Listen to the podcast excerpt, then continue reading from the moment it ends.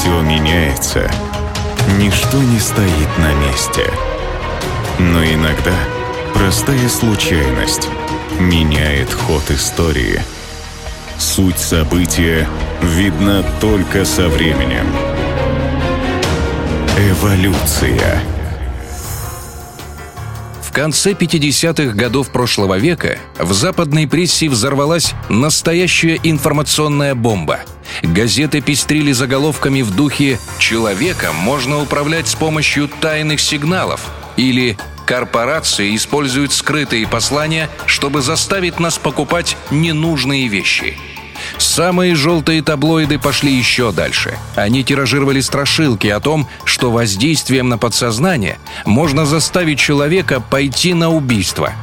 Этот общественный резонанс вызвало новое открытие психологов – 25-й кадр. И сегодня мы расскажем о том, как спланированная авантюра может привести к абсолютно незапланированным последствиям.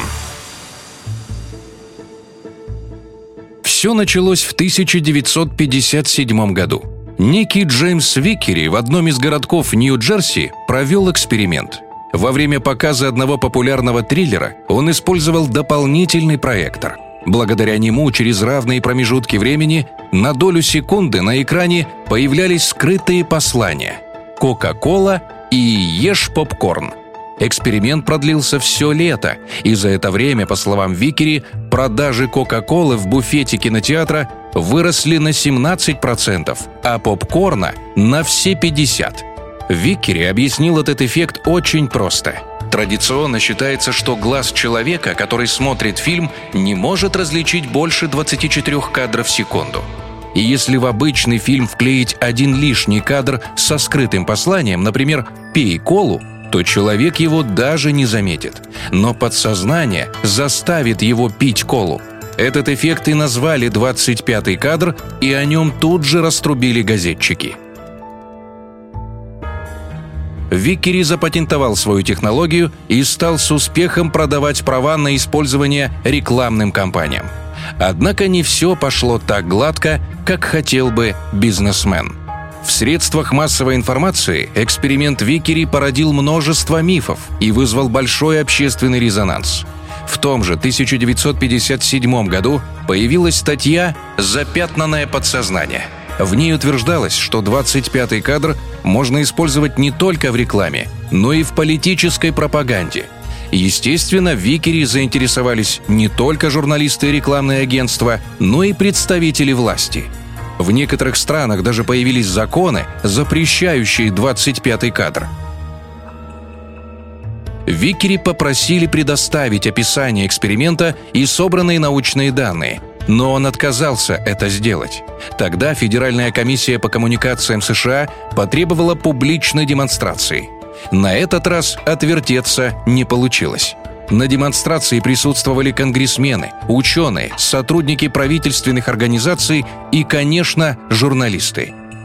Как и предполагали ученые, эксперимент с треском провалился. Горе-экспериментатор пытался оправдаться, но в 1958 году Американская психологическая ассоциация официально опровергла эффект 25-го кадра – в том же году выяснилось, что директор кинотеатра, в котором якобы проводились исследования, никогда ничего не слышал ни о каких экспериментах. Тут уже возникли вопросы у рекламных кампаний. Но авантюрист к тому времени уже исчез. А вместе с ним исчезли и 22 миллиона долларов, которые ему уже заплатили. Догадывался ли Джеймс Викери о том, к чему приведет его авантюра? Наверное, нет. 1962 году в одном из интервью он честно признался, что весь эксперимент 1957 года и вся статистика продаж были попросту сфабрикованы. Но это не помешало желтой прессе через 40 лет на постсоветском пространстве дать этому мифу вторую жизнь. В 90-е годы были очень популярны различные обучающие фильмы с 25-м кадром и даже кассеты для лечения от алкоголизма с использованием скрытого послания. В России даже появился закон о запрете скрытой рекламы. Как бы то ни было, но загадочный и иногда пугающий 25-й кадр стал частью современной культуры. Этот миф вдохновил многих писателей и режиссеров на создание захватывающих историй. Но иногда реальная история не менее интересна, чем выдуманная. Эволюция. Суть события видна только со временем.